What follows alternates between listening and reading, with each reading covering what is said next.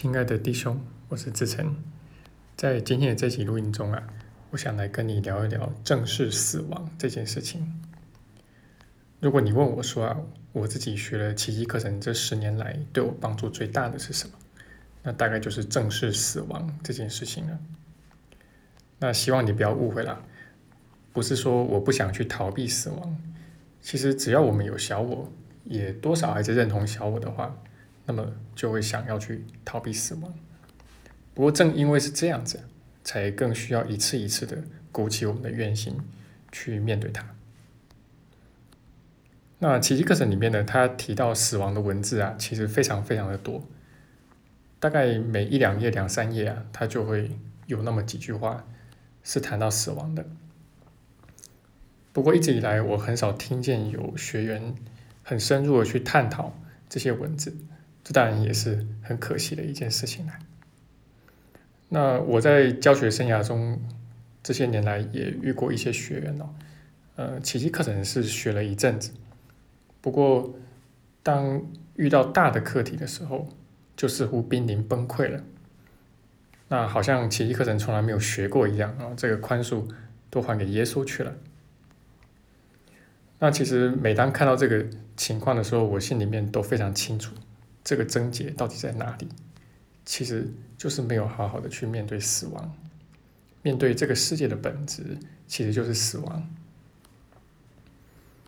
那今年的农历春节啊，呃，过年期间，我除了翻译奇迹课程之外，另外一个重头戏啊，就是研读《金瓶梅》这部小说。那很多人以为啊，《金瓶梅》主要描写的是情色，不过这个只是反映出啊，我们对性。确实相当的有兴趣啊，因为其实《金瓶梅》这部书啊，你要说它描写最多的，大概就是吃吃喝喝了。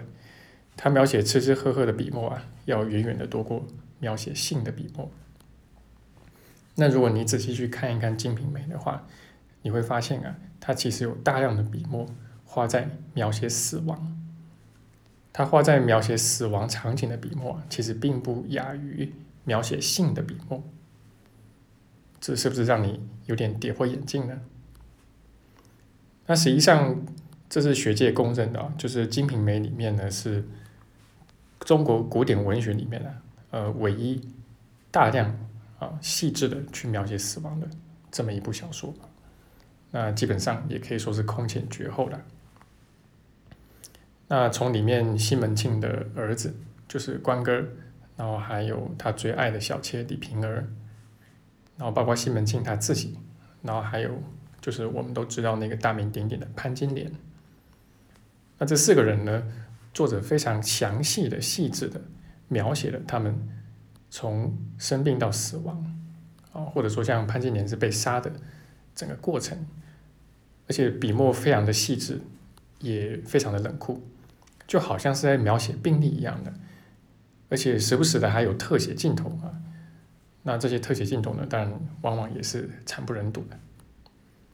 那比如说，这个潘金莲是被武松给虐杀了，那整个场景令人读起来非常的不愉快，而且完全是限制级的。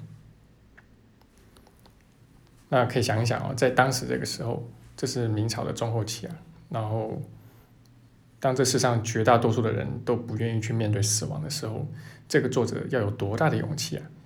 来写出这些文字呢？包括要有多大的勇气去面对自己对死亡的恐惧呢？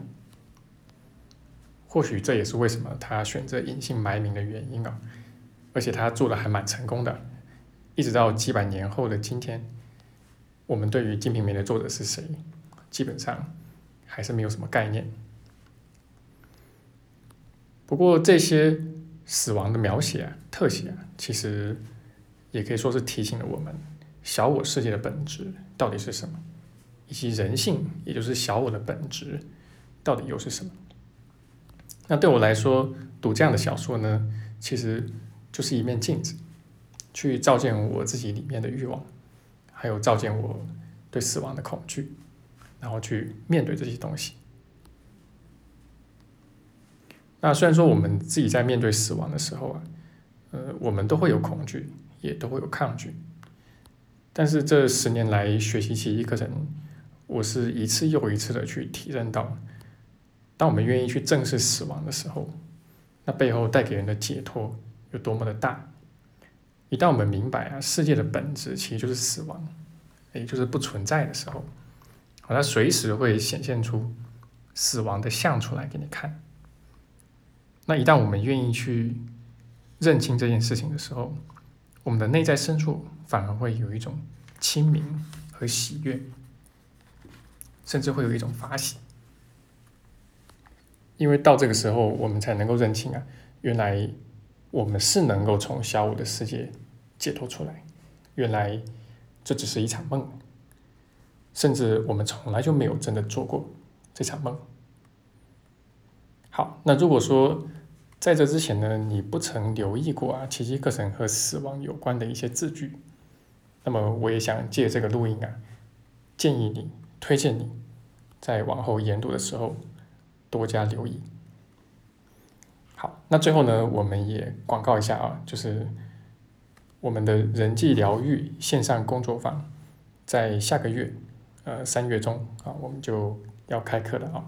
那我们会来跟大家详细的谈一谈，如何具体的去开解我们遇到的那些复杂难解的人际关系，好，去弄清楚这些人际课题的症结到底在什么地方。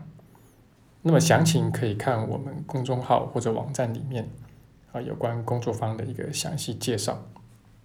那如果需要咨询报名的一些细节的话，也很欢迎找我。好，那这就是我们今天的录音分享，谈的是正式死亡。那希望对你的学习能够有正面的注意。